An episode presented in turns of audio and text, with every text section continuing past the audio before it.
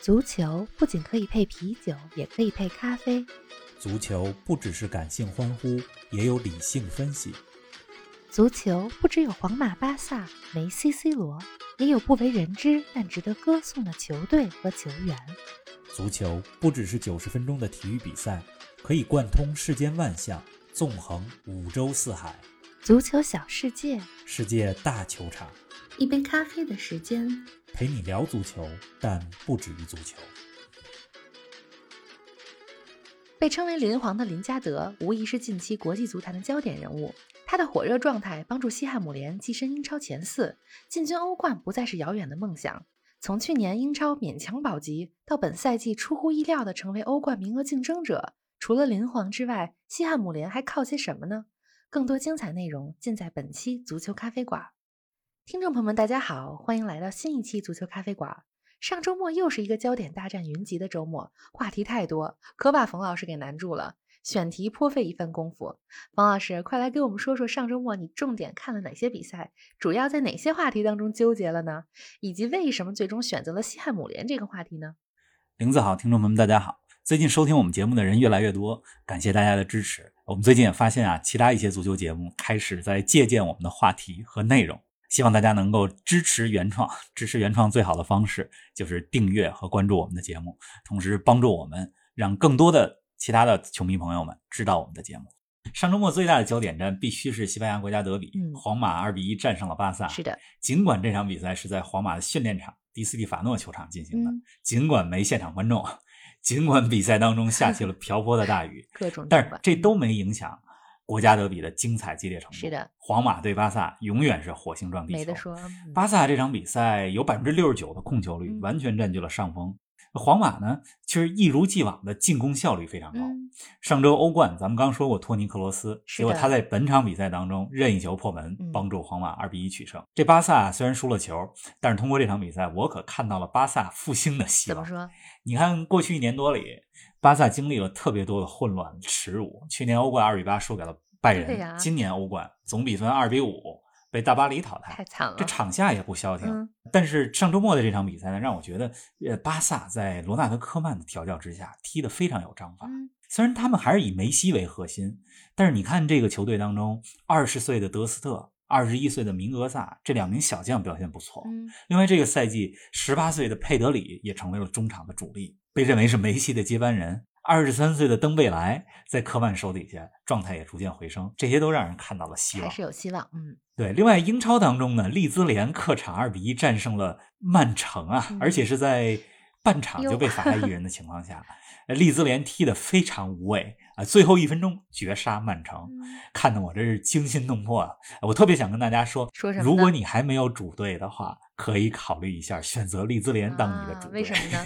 因为利兹联的足球风格非常进取、有活力，而且人家踢的以我为主，不会因为你对手是谁而改变我的风格。我就是我，对手是曼城也好，是保级球队也好，我就是我。对，同样在英超当中，利物浦和曼联都各自完成了复仇，利物浦二比一战胜了维拉，亚历山大阿诺德中场之前一个非常漂亮的远射绝杀了维拉。利物浦赢了球，曼联这边三比一战胜了热刺，连续二十三个客场不败啊！我觉得这场比赛我看到了全队十一个场上队员状态都非常棒的曼联，哎呀，很久没有看到这样的曼联了。这么精彩，为什么说西汉姆联呢？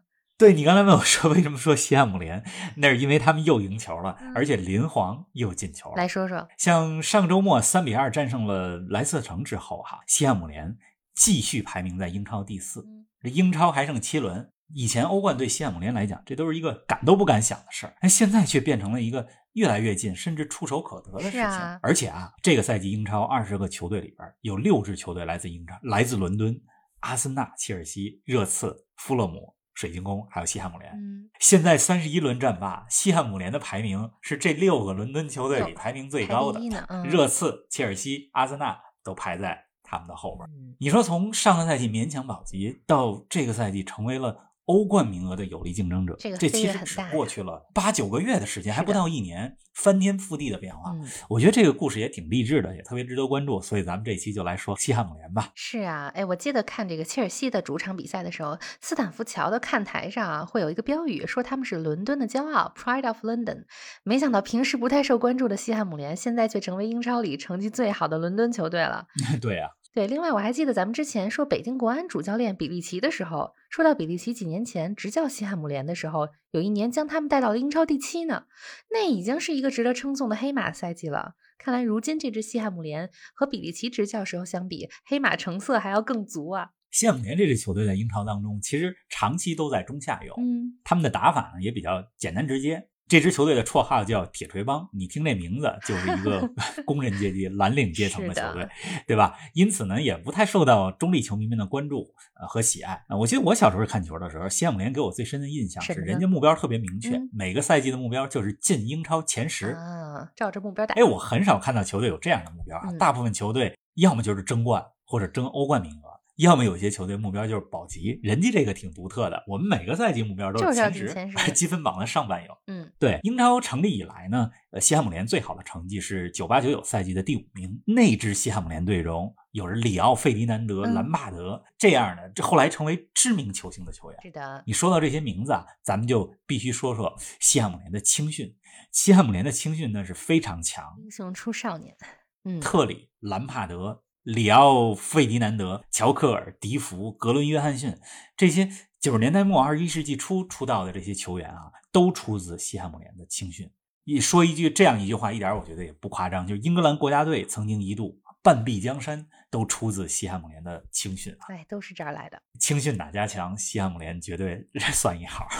西汉姆联在二十一世纪哈、实际上他两次降过级，嗯但是降级之后都很快回到了英超。他们最近十年以来最好的成绩就是你刚才说到比利奇执教期间，二零一五到一六赛季获得了英超的第七名。那个赛季我印象非常深刻，他们英超开局接连三个客场战胜了阿森纳、利物浦、曼城三大豪门非。常厉害啊！那个赛季快结束的时候，主场又战胜了曼联。嗯对，那支西汉姆联队中，当时有法国中场帕耶、英格兰中锋安迪·卡罗尔。另外啊，当时的队伍当中还有奥邦纳、克雷斯维尔、兰奇尼、安东尼奥、诺布尔这几个大将。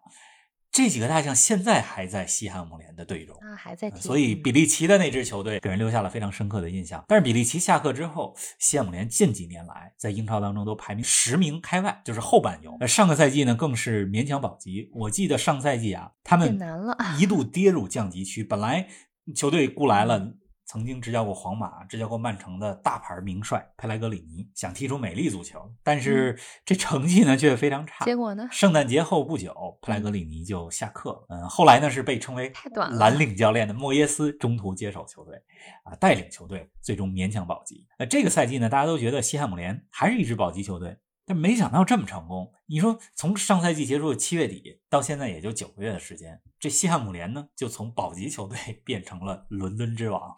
是啊，您正在收听的是足球咖啡馆，一杯咖啡的时间陪你聊足球，但不止于足球。欢迎您在各大音频平台关注我们的节目，同时欢迎关注冯老师的足球评论公众号“冯球必侃”，让我们一起聊球、砍球、追球。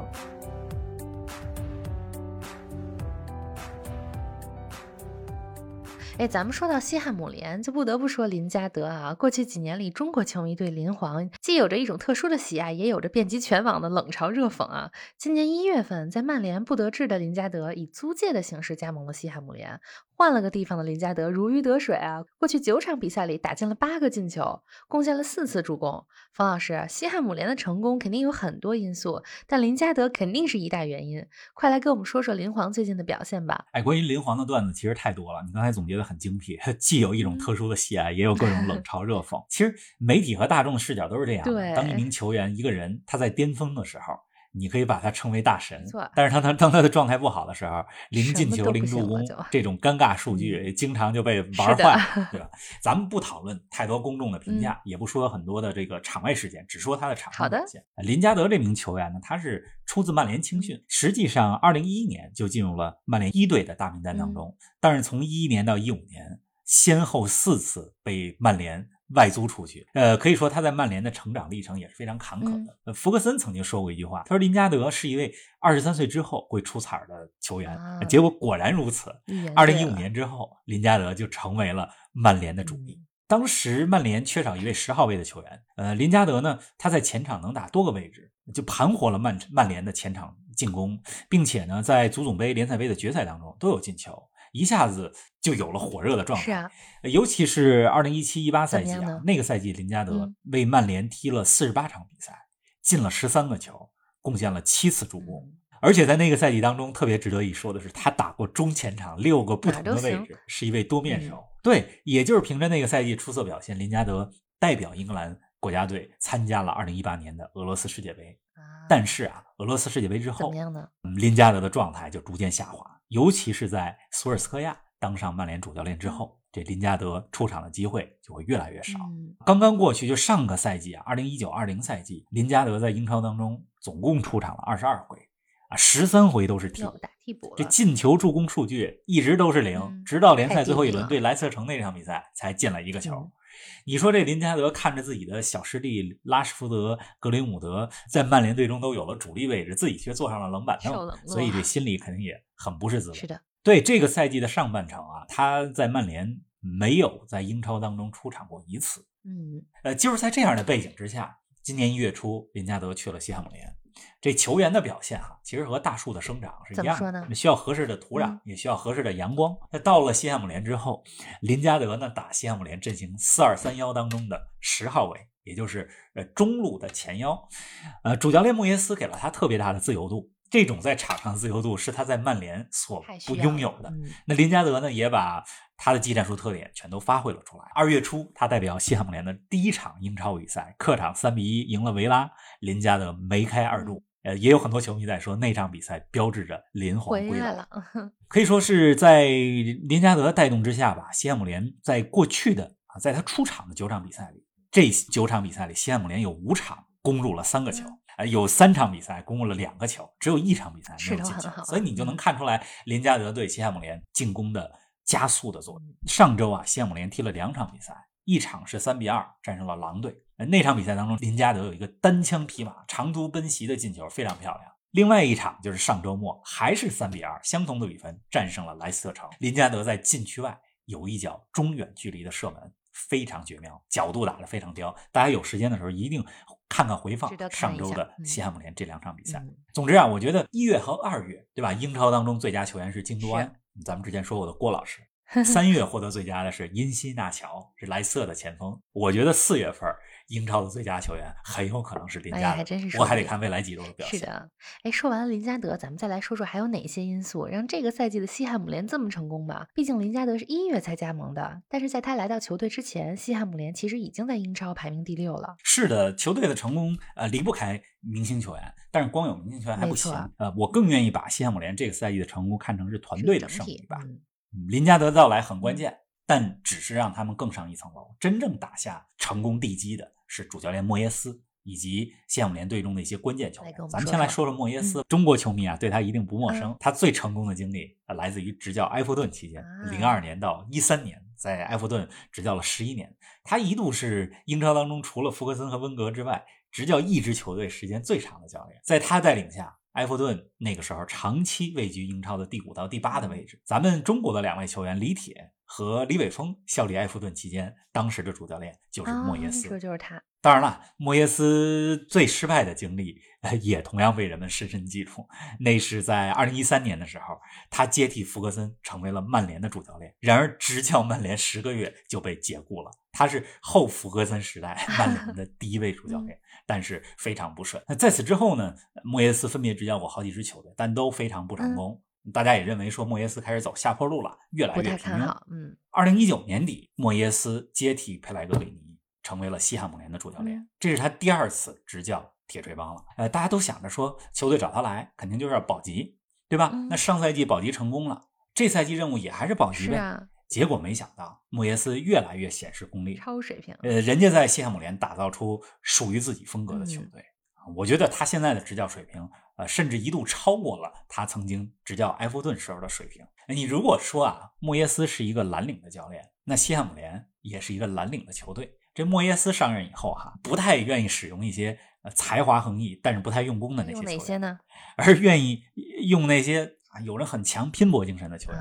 你比如说，呃，在莫耶斯执教球队期间，呃，在今年的冬季转会期，西汉姆联把曾经打破自己队史记录买来的前锋阿莱卖到了阿贾克斯啊。这赛季初啊，同样是另外一位被认为是才华横溢的边锋迪安加纳。被卖到了西布朗维奇。莫耶斯主张引入的球员是什么样的球员呢？作风是非常硬朗的球员。典型的例子就是引入了两名捷克球员，后腰绍切克，还有右后卫曹法尔，挺有个性的。这莫耶斯呢，他是这样一个教练，对，只要你给足他时间，他特别擅长重建球队，重振球队的士气。你看他执教西汉姆联，就这次执教已经有十五六个月了。现在把西汉姆联打造成一种充满速度、充满力量的球队，而且你看场上这些队员战斗欲望永远是很强，尤其是无球状态下的奔跑特别棒。看看现在莫耶斯主力阵容当中这些球员吧，除了两名捷克人以外，像道森、奥邦纳、莱斯、安东尼奥，这都是莫耶斯非常喜欢的球员类型，对吧？这些蓝领球员加上有创造力的林加德。啊，加在一块儿，西汉姆联就是一支中上游的球队。对呀，整体是一个很好的球队了。嗯，哎，今天录节目之前，我看了一眼英超的数据，西汉姆联还真是有不少有特点的球员。克雷斯维尔是英超当中助攻次数最多的边后卫，德克兰赖斯呢，在中场拦截数据上也是名列三甲。方老师，你给我们说说西汉姆联除了林加德以外，还有哪些球员值得大家重点关注吧？看来玲子做了功课了哈，看了一下西汉姆联有哪些球员比较有特点。啊，西汉姆联现在阵容是四二三幺。莫耶斯其实也是经过这个赛季初一系列实验之后，才打磨出现在的阵型。守门员的位置上是波兰的国门法比安斯基。咱们说属牛球员的那期节目里，啊，实际上也说到了，他应该是咱们那一套三十六岁属牛球员的主力门将。四名后卫，中后卫一般是道森、迪奥普、奥邦纳三人当中的两位，这三个人的防空能力都非常强。左右两个边后卫。克雷斯维尔和曹法尔两个人助攻能力都很强。刚才你说到克雷斯维尔左脚传中有一脚，他在这个赛季英超当中已经助攻七次了，是助攻最多的后卫。中场就是四二三幺嘛，二就是两名双后腰，绍切克和德克兰赖斯。当然赖斯现在受伤了啊，在防守的时候，这俩人都退回到西汉姆联的禁区里。加强本方的防空能力，所以有时候你看西汉姆联的防守，禁区中路挤着四个像中后卫一样的这个大个儿，当然赖斯的个儿没有绍切克那么高哈，实际上就是两名后腰退回到了本方的禁区里边。这个绍切克哈在进攻的时候也是有一手，他就会去对方的禁区里边去争顶高点，而经常参与助攻。呃，这个赛季绍切克在英超当中已经有了九粒进球，这是西汉姆联队内进球。最多的球员，呃，另外一名后腰德特兰赖斯，刚才咱们也讲到，今年才二十二岁，很年轻，已经入选了英格兰国家队。是啊，很多人都说说他就是将来一定会成为英格兰未来的队长。好啊，不过现在受伤了，因为有了绍杰克还有赖斯承上启下的作用，西汉姆联后场这六个人和前场这四个人才不脱节，因为他们两个能上能下。是的，咱们再往前说，三名攻击型中场，林加德来之前，福尔纳尔斯、本拉赫马。鲍恩这三个人经常打，林加德来了以后啊，通常是林加德在这三个人当中是打中路，顶在前锋位置上的，呃，是这两个赛季表现非常出色的、身体非常强壮的前锋安东尼奥。呃，而且这套阵容的年龄结构非常合理，是的，你看既有法比安斯基、奥邦纳、道森、安东尼奥、诺布尔这样的老将，这些人在英超当中打拼多年了，也有刚刚来英超、刚到球队但是即插即用的这些悍将，结构很合理，比如两名捷克球员。还有从英冠买来的本拉赫马都是这样的球员。哎呀，这英超还剩七轮了哈，咱们看看西汉姆联能否在五月的时候还排在第四。如果这能打进下赛季的欧冠，也可以说是一个不小的黑马奇迹了。说起来，冯老师，我觉得还真的挺神奇的啊！在新冠疫情爆发之前，球迷上次还能入现场观战的时候，西汉姆联的球迷们还为球队保级担忧呢。照现在的势头，球迷们等回到球场的时候，很可能就直接看欧冠了。这真是有种从地狱到天堂的感觉啊！是的，说来有有点意思啊，很多人都在说说西汉姆联。这赛季成功，实际上还要感谢球迷不在场，正是因为没有现场球迷的压力，莫耶斯才不用顾及球迷的感受，人家可以用蓝领的方式来赢球。这有球迷在的时候，说不定还球迷还会帮到。氛围还是有影响，有影响的。不过我觉得啊，人家西汉姆联虽然是蓝领球队，但踢得挺漂亮的。等球迷回来的时候，说不定会很享受西汉姆联现在踢出的比赛。嗯西汉姆联他在五年前搬了主场，从厄普顿公园球场搬到了伦敦体育场。很多人都说哈，因为新的主场更大了，嗯。呃，观众席距离球场也更远嗯。了，呃，曾经的主场氛围也就逐渐失去了。啊、我觉得啊，就现在的西汉姆联在莫耶斯的带领下，应该说是在离开厄普顿公园的五年里第一次找回了自己。能找回自我已经非常不容易了。咱们的节目又要到尾声了，那大家继续关注一下黑马西汉姆联的表现吧，看看赛季结束的时候他们能否还留在前四的位置。不过我真的觉得，只要是前六或者前七能够进军下赛季欧洲赛场，已经是种很大的成功了。这周呢，欧冠还在继续，我们周四呢还会给大家带来欧冠特辑，咱们不见不散。不见不散。